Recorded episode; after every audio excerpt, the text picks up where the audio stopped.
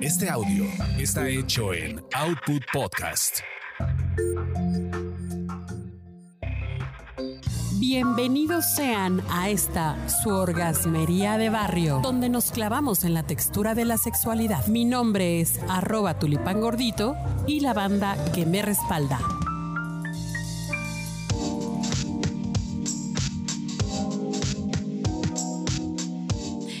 Banda, pues continuamos hablando de un tema que seguramente pues muchas y muchos estaban esperando, que es cómo hablar de educación sexual en casa, o por lo menos cómo empezar a hablar de educación sexual en casa. Aquí acabamos de concluir, me acompaña mi queridísimo amigo arroba manchate Carlitos. Señores, un gusto.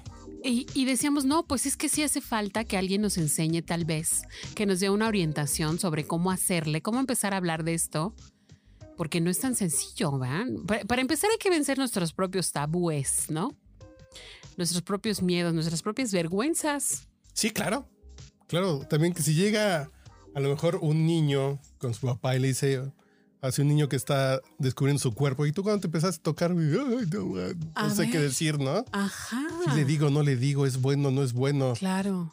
Pero, pero también qué mejor sería que tuviera mejor confianza contigo que con alguien más. Imagina, sí, que vaya con que los vaya compañeros con... que están igual de babosos que él. O no, que vaya con el conserje de la escuela. A ver, tú. No, no, que, que, vaya con un gandalla. Ah, exacto. Es, Eso sí está cañón. ¿Por qué estás diciendo que, que, los conserjes son gandallas? No, no necesito. No, me retracto. Entonces, te van a cancelar por hablar más de los conserjes. Oye, sí, ya todo es políticamente incorrecto, Dios mío. Ay, no. Y esto ya, ya quedó grabado para la posteridad. Ya platicaremos de esas cosas también. Sí, también.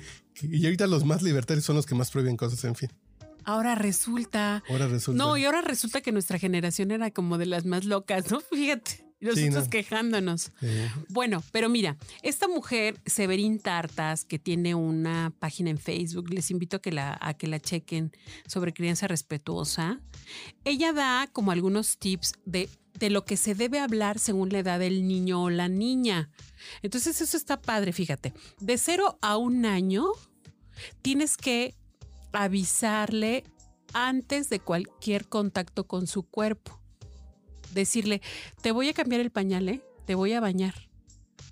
Y nombrar las partes de su cuerpo como son, no decirle Ay, pajarito, el pilín. el pilín, este, la palomita, no, no, no.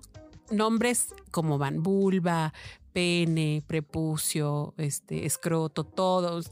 Son, son, están medios feos los nombres, pero. Pues sí, pero es más pues, bonito que le digan pilín, ¿no? Pues sí, pero. Lávate no. el pilín. Lávate el pilín, lávate la bolsita. Pues no, no, no. Hay que nombrar las partes de su cuerpo. Para que no se vuelva estas palabras que se vuelven eh, tabú. Claro, Son no, pero, así de que nunca han escuchado la palabra vulva en la vida y la escuchan a los 20 años y ay cabrón, no, pues, no pero además ya, ya ha habido casos de alguien que denunció un abuso sexual y no le entendían porque la niña se refería a la palomita o se refería a la rayita o así. Y sacan el dibujito, ¿no? De a es, ver, ya di dónde te tocaron, sí, ya más no, fácil andar viendo cómo le dicen en tu casa. Bueno, de uno a tres años hay que enseñarle a conocer las partes de su cuerpo con los nombres reales, empezar a diferenciar las partes que son íntimas y motivar el aseo personal solo, bañarse, vestirse, desvestirse.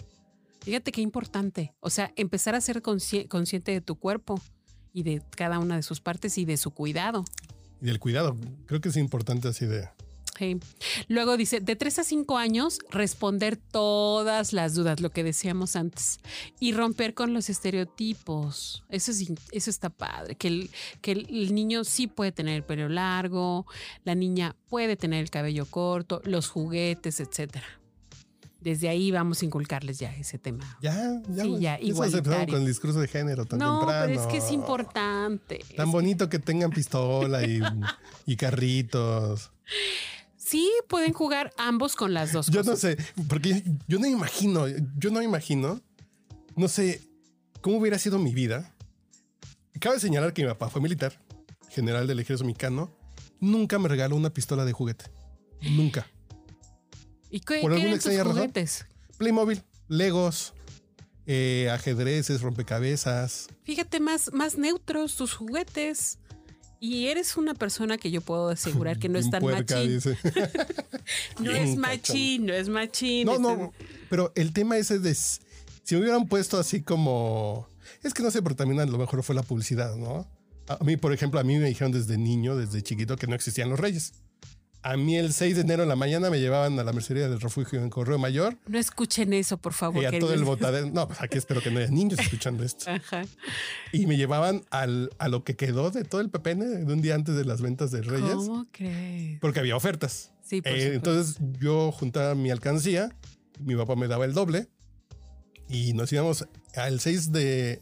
Así el día de Reyes en la mañana a comprar juguetes. Genial. Y, yo compraba juguetes de niño. refugio. Wow. Al correo mayor.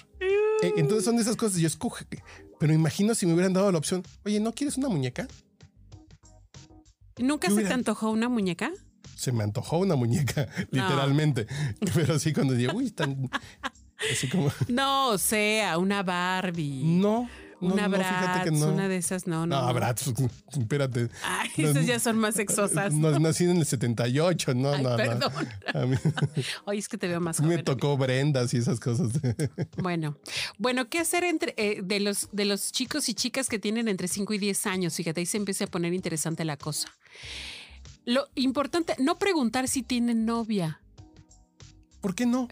Porque estamos sexualizando condicionando a la sexualidad algo que no necesariamente va a su edad de 5 a 10 años. Pues yo, yo creo que desde el kinder yo le llegué a mi primera novia. Bueno, tenías una presión ahí fuerte. Conseguir libros sobre concepción humana y animal, hablar de manera natural sobre los futuros cambios, preparar para la preadolescencia. Y hay preguntas comunes que suceden en estos años, que es cómo llegan los bebés a la barriga de la mamá, de dónde salen los bebés. Ahí sí, les recomiendo, búsquense un libro bien bonito, ilustrado, hay unos, eh, bueno, ¿no, te has sorprendido de las noticias cuando sacan los libros de otros países más avanzados que el nuestro? Que son muy explícitos, pero por lo mismo son muy claros. Sí, que no queda lugar a dudas no de. Duda. Ya me dijeron que el papá pone una semillita en la panza. Sí, ¿y cómo llega la semilla? No, y tú piensas semilla, piensas en como en el frijolito que metes en algodón. dices, entonces, ¿por qué le mete un frijol a mi mamá? Ah, chinga, ¿y cómo se le mete?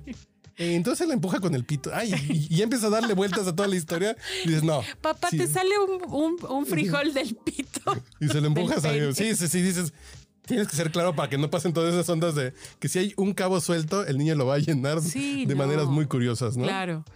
De 10 a 13 años, el consejo es aclarar y anticipar todas las dudas para evitar inseguridades. O sea, hablar de menstruación, de eyaculaciones nocturnas y. que no sientan que están mal o que están sucios. Hablar de que te va a salir bello, de que va a crecer tus glándulas mamarias y de las erecciones que a veces son involuntarias que a veces se dan hasta en los bailes de Miss Universo, ¿no? ¿No viste? ¿No viste? no, no, Sucedió que estaba bailando este al que invitaron Luis Fonsi en Miss Universo y se le pegó una bailarina y ¡fum! tuvo una erección. Bueno, ya luego platicaremos de esas cosas, pero. pero sí. y a mí no me pasa eso. Y bueno, las preguntas comunes que pasan son que cómo es el primer beso, cómo queda una mujer embarazada, cuál es el tamaño normal de un pene, este, si está bien tener ¿Cuál es el tamaño normal de un pene? Para responderle. Ahora sí que, ¿en qué país estamos? ¿México? Ah, Quedamos que era eh, hasta 14 centímetros entre Pero si un niño de 10 años agarra la regla, se va a medir, va a decir, es que hay que hablarle de los cambios. no, cuando llegues a los 20, hoy. Cuando llegues a los 18, por ahí ya te va, a lo mejor. Y si haces ejercicio y demás, pues te va. Y si fumas y cosas así, o sea, hablarle de, todos los pros y los contras. Oye, y de 13 años y más, o sea, a la hora de que ya les encanta el reggaetón, pues sí, hablar sobre anticonceptivos, sobre enfermedades de transmisión sexual, sobre embarazos no deseados, poner toda la información a, su a la mano, escuchar y aconsejar sin juzgar. Eso es algo bien importante. Confiar y apoyar, imagínate. Esa es la principal labor, yo creo. Creo que sí. Sí. Creo que está muy complejo el tema porque voy a, voy a hacerle de abogado del diablo. ¿No es mejor que un maestro que está más capacitado que uno lo dé en la escuela? En, pues yo creo que tendría que saben de pedagogía, saben lidiar con estos temas. No sería mejor, yo entiendo por qué estas asociaciones de padres de familia dicen que en la escuela no se hable. Yo se lo voy a hablar. Usted se lo va a hablar como se nos usted, señora. Yo te quiero usted decir. que se da golpes de pecho. Tú, tú acabas de dar un ejemplo con tu propia vida. La información ahora sí que te fue llegando de diferentes fuentes y así les va a llegar a los chicos. La cosa es que no esté tergiversada, que esté lo más clara posible y que sea acorde a su edad y que sea oportuna. Eso es como la clave. Y el tema ahora, nosotros nos tocó el porno entre comillas. Leve. Dos fotos en una Playboy, eh, tal vez una película. Una que por ahí conseguimos, ya, ya en la secundaria, en la prepa. Ya toda, toda tuneada, ¿cómo le llamamos? ¿No? Sí, sí pero, hoy a los niños están a un clic en su teléfono. A un clic. Y un amigo que le diga, oye, métete a esta liga. ¿No? Y tú pon que tienes 28 años y no pasa nada. y van a ver eso y van a decir, ah, así es. No, me contaron de, de, de los personajes, sus personajes de caricaturas teniendo sexo. Ah, ah, claro, sí, sí hay mucho anime de... Mucho anime, mucho como eh, esa manipulación de los videos que hacen. Personajes de los, Simpsons y Así es. Sí. Y así al alcance entonces de un dices, clic. Entonces dices, pues lo que tú les digas tiene que ser muy claro y contundente para que no se vayan. Pero además, o sea, generar confianza con sus hijos y sus hijas, digo, pues para eso están como padres y madres o no. Yo pensaría, yo pensaría que ya para otro episodio platicar ya esa generación, ya los que ahorita están en los 20, que nacieron en el 2000, pues ya tuvieron el porno ya más a la mano que nosotros. ¿Cómo les fue, verdad? Hay que preguntarles. Y, sí, ¿cómo les fue y qué tan diferente es su sexualidad?